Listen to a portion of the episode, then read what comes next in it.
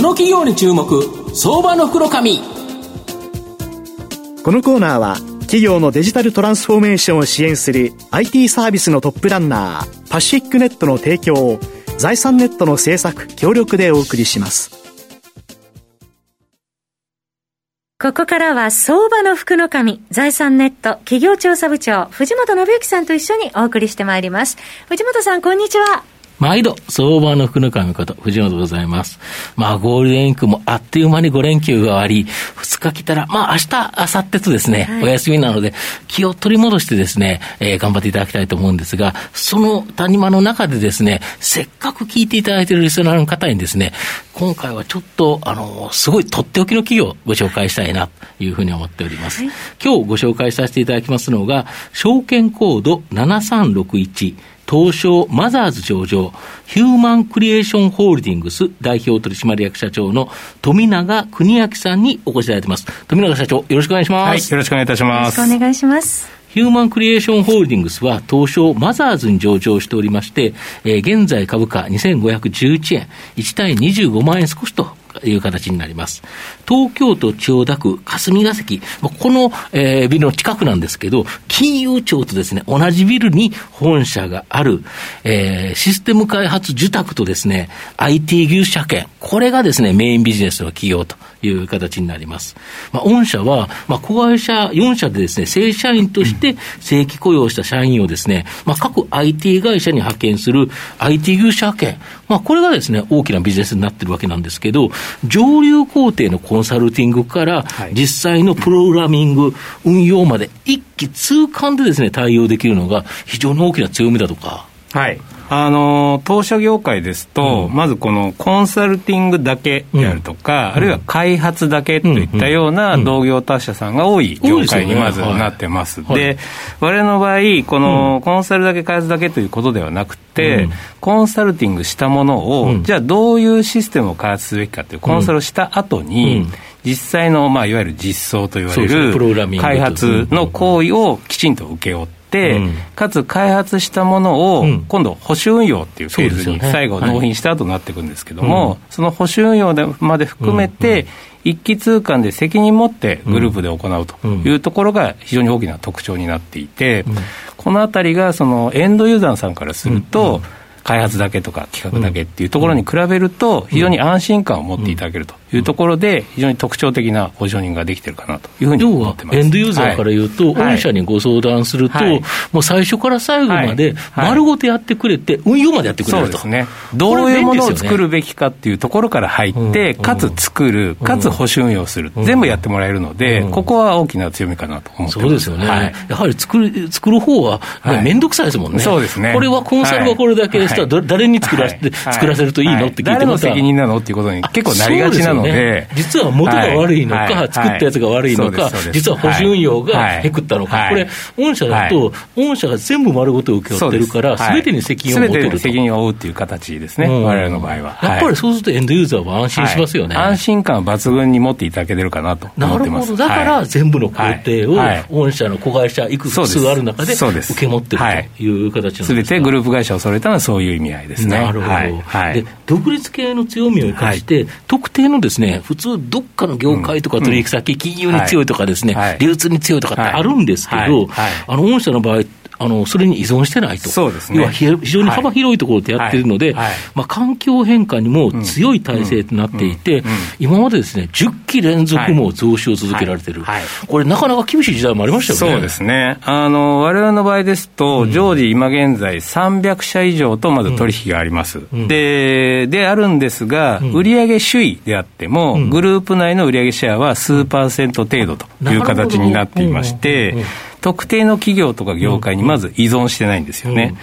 例えば今回、コロナでいろんな業界にいろんな影響が出ていて、そうですよね、例えばわれわれがもし航空業界にものすごい売上シェアを持っていたとしたら、おそらく増収を続けるっていうのは難しかったんじゃないかなと思います。ね、はい、そうですね。あのいろんな業界でこれまでにないその経済状況の変化っていうのは起きてますので、うん、まあ、こういうことも含めて、そういったストレス耐性に強い現在のわれわれの企業体質というのは、非常に有効なんじゃないかなというふうに思ってます。なるほど、はい、幅広い顧客で幅広い仕事をやってるからこそ、はい。はい、今、調子のいいところはどっかにあるんですもんね。ね。だからその時旬の企業であるとか、うん、あるいは旬の技術を求めてる企業様に対して、技術力を提供するっていうことができますので、かなりこう仕事が選べる状態になってるっていうところが特徴なのかなと思います。なるほど。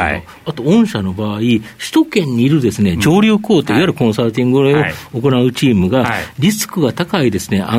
要件定義まで、これをですね、まあ、あの、担当して、その開発工程以降に関しては、グループ内にですね、例えば首都圏以外の地方にある拠点のエンジニア、これを結構活用されてるとか。そうですね。あのー、まあ、我々こういう、こう、リスクが高い要件定義もそうですし、まあ、いわゆる受託ですね、システム開発の受託っていうのを、どうしても件数が多い、首都圏でまず受注をして、で、首都圏で受注した後、要件定義まで行って、実際の実装になった時には、グループの800人近い IT エンジニアを、まあ、全国でフル活用するっていう形で、受注できる量を増やそうとしているというところです。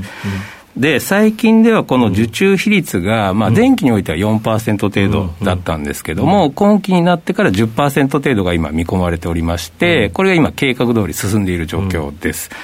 で、我々の場合、特に違うのが、その受託だけやってますとか、派遣だけやってますっていう会社さんと違って、平時、平常時はいわゆる派遣で、他の企業にいっぱい散らばって入ってもらってる状態、で受託開発を受託したときに、改めてその派遣契約を解除して、チームを生成し直して、受託チーム、開発チームを作り直すという形をやっているので、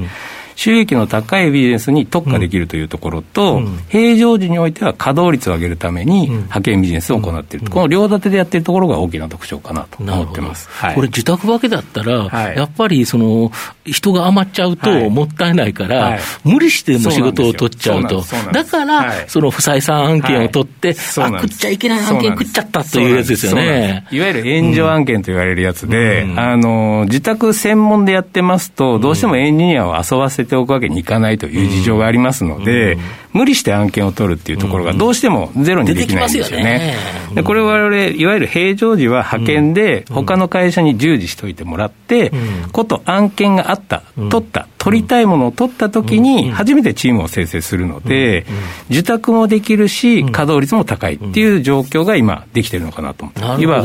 あの我々にとっていい案件だけ選び取って受託をしていくっていう構図が今、作れてるのかなと思ってます。なるほど、はい、またこの自宅案件を取ることによって、はい、その働いてる方の成長、はい、これも期待できるそうなんですよ、あのやっぱり受託を取ると、うん、まあ、これまでトライしたことのない上位の工程、より高度な工程にトライさせてあげることができるので、自宅だとあの難しいですもんね、そうですね。あの、急にはやっぱりできないんですよね、派遣で行ってできませんっていうわけにい。かないから、本当にできる人間だけを送り出すと、だけど、自宅で取った仕事であれば、社内で調整できるから、こいつ頑張ったらできるのにっていうやつを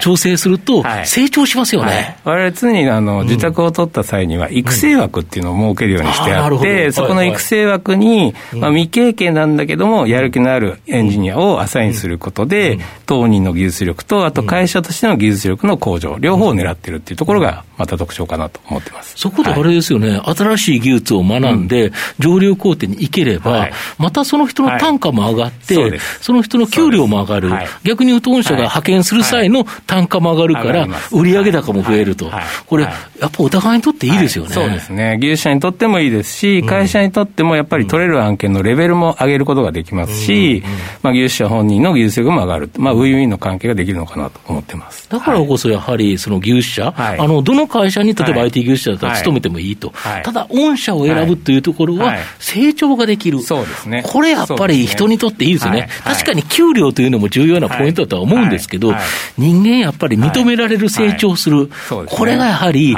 大きなポイントですもんね、やりがいというか、つ、われわれ、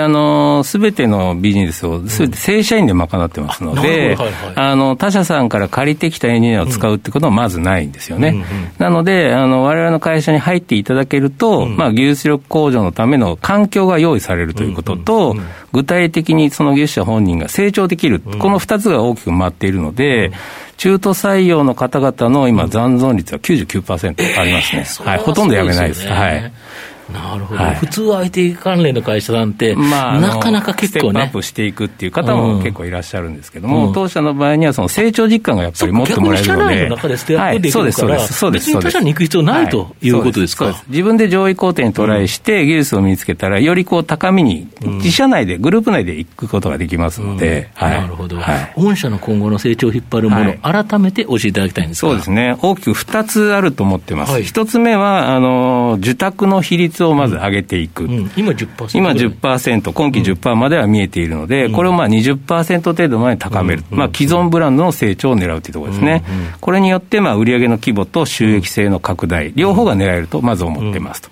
で2本目は M&A の積極活用ですね。昨日もなんか発表されてるんですけど、はい、昨日もあの事業譲り受け1件、プレスリリース出させていただいていて、うん、これはあのコンサルタント集団のその技術力に着目して、事業譲り受けという形にしています。ですので、まあ、今期数字的にパンというものではないんですけども、性格的に、今後、そのコンサルタントの機能の充実によって、取れる案件の幅と質の向上が図れると思ってます。まあ、こういったものを今後も積極的に何本もやっていくことで、うん、既存ブランドの成長に加えて、さらに飛躍的な成長を狙っていきたいというふうに思ってます。今、数多い案件が持ち込まれてるそうですね、今、週に40件程度、月にすると160件ぐらい持ち込み案件ありますので、全部大変ですよね。全部大変なことになるので、うん、持ち込まれた中で厳選しながら、うん、本当にいいやついいやつを選んで、そのニュースの一つが、昨日プレスリリースで出させていただいたものというふうにとすると、今後もそういう球はいっぱいあるので、で、ね。はい、できれば発表していきたいと、はい、まあ、うまくいけばということですか。はい。はい、なるほど。はい。最後まとめさせていただきますと、まあ、民間のですね、調査機関さんによりますと、国内企業の IT 投資額、これは2021年には12.4兆円、IT 人材の不足人数は2030年には2020年比でおよそ1.5倍となる見通しという形になります。また、経済産業省による DX、デジタルトランスフォーメーションの推進、えー、菅内閣によるデジタル庁、えー、新設、2025年問題も IT 需要の拡大に拍車をかけ、エンジニアの供給不足数は今後も増加するということで、まあ、ヒューマンクリエーションホールディングスには大きなですね、追い風が吹いているという形になります。まあ、上場時に上場前にですね、大株主がすべての株式を売却し、およそ8割のですね、不動株比率がある状況ということで、株価水準は逆にですね、その分、えー、かなりですね、割安に放置されていると。まあ、既存事業でも2桁の増収増益の安定的な高成長が期待できる上、まあ、先ほどおっしゃってた M&A によってですね、その成長はさらに加速される可能性の高いヒューマンクリエーションホールディングスは、中長期投資で、えー、狙いたいですね、相場の福の神のこの企業に注目銘柄になります。今日は証券コード7361東証マザーズ上場ヒューマンクリエーションホールディングス代表取締役社長の富永邦明さんにお越しいただきました。富永さんどうもありがとうございました。藤本さん今日もありがとうございました企業のデジタルトランスフォーメーションを支援する IT サービスのトップランナー、東証2部証券コード3021パシフィックネットは、パソコンの調達、設定、運用管理からクラウドサービスの導入まで、企業のデジタルトランスフォーメーションをサブスクリプションで支援する信頼のパートナーです。取引実績1万社を超える IT サービス企業、東証2部証券コード3021パシフィックネットにご注目ください。